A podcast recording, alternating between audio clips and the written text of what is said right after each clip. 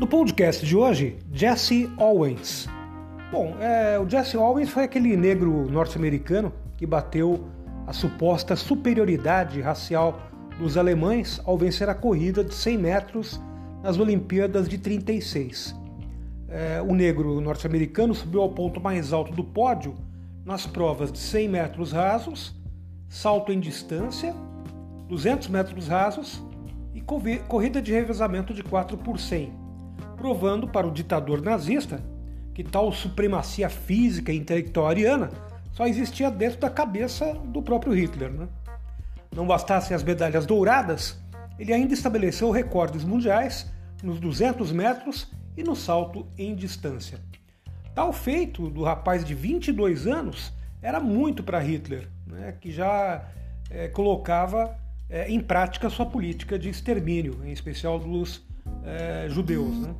Atletas, quando não eram assassinados ou forçados a deixar o país, muitas vezes quando eram judeus ou do Partido Comunista ou homossexuais, eram relegados para uma política que, a partir de 33, privilegiou esportistas que representavam o ideal almejado pelo ditador, ou seja, branco, de ascendência alemã e, se possível, com um corpo que remetesse às esculturas gregas clássicas, né?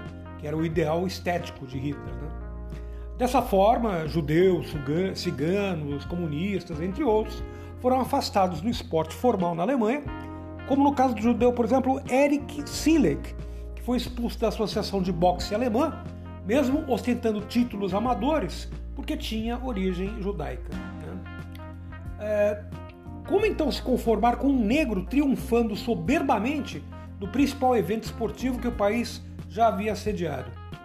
Há quem diga que Hitler não suportou aquilo e, ao cabo das competições, deixou o Estádio Olímpico de Berlim sem sequer olhar no rosto do grande nome do, daqui, do atleta, né, do principal atleta, Jesse Owens, daquelas Olimpíadas. Outra versão, no entanto, garante que o ditador reconheceu o feito de Owens, longe dos holofotes, cumprimentando o atleta nos bastidores da arena. Essa é uma questão que não ficou muito esclarecida na história. Né? Entretanto, outra pergunta é cabível para que entendamos o contexto no qual tudo isso se passou. Como o Comitê Olímpico Internacional permitiu que um país que era liderado por um dos maiores monstros do século XX, que já colocava em prática suas ideias nefastas, recebesse um evento que se orgulhava em se intitular uma festa entre povos. Né? Quer dizer, não tem lógica você permitir ao Hitler, né, em plena ascensão do nazismo, que é, permitir, é, o Comitê Olímpico permitisse as Olimpíadas naquele país. Né?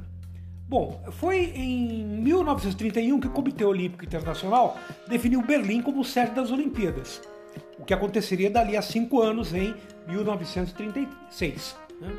Além de celebrar o esporte, a ideia era que o evento ajudasse a recolocar a Alemanha no cenário global, de onde andava se afastando desde a derrota da Primeira Guerra Mundial.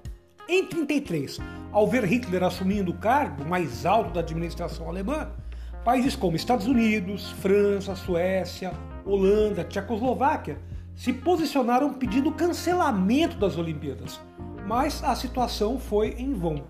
Né?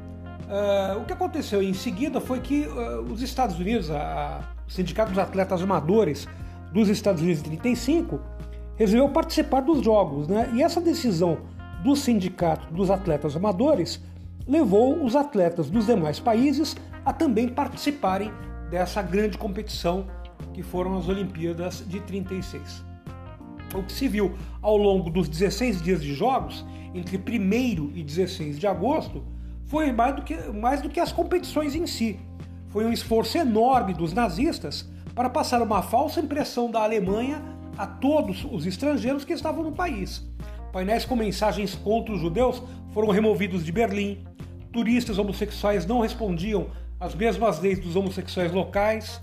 E qualquer truculência contra as minorias era mantida bem longe de onde as disputas ocorriam, para evitar que o público visse né, aquele eh, conjunto de barbárie que estava acontecendo na Alemanha naquele momento.